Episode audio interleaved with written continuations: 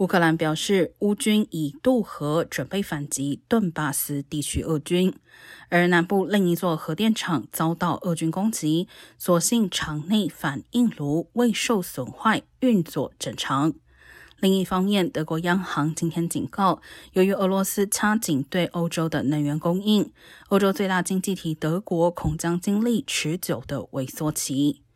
德国高度依赖进口的俄罗斯能源来提供产业用电以及为家庭带来暖气。在俄乌战争爆发前，德国所需天然气百分之五十五来自俄国。德国央行预测，德国经济在今年第三季度很可能略微缩减，但第四季与明年第一季恐怕将显著萎缩。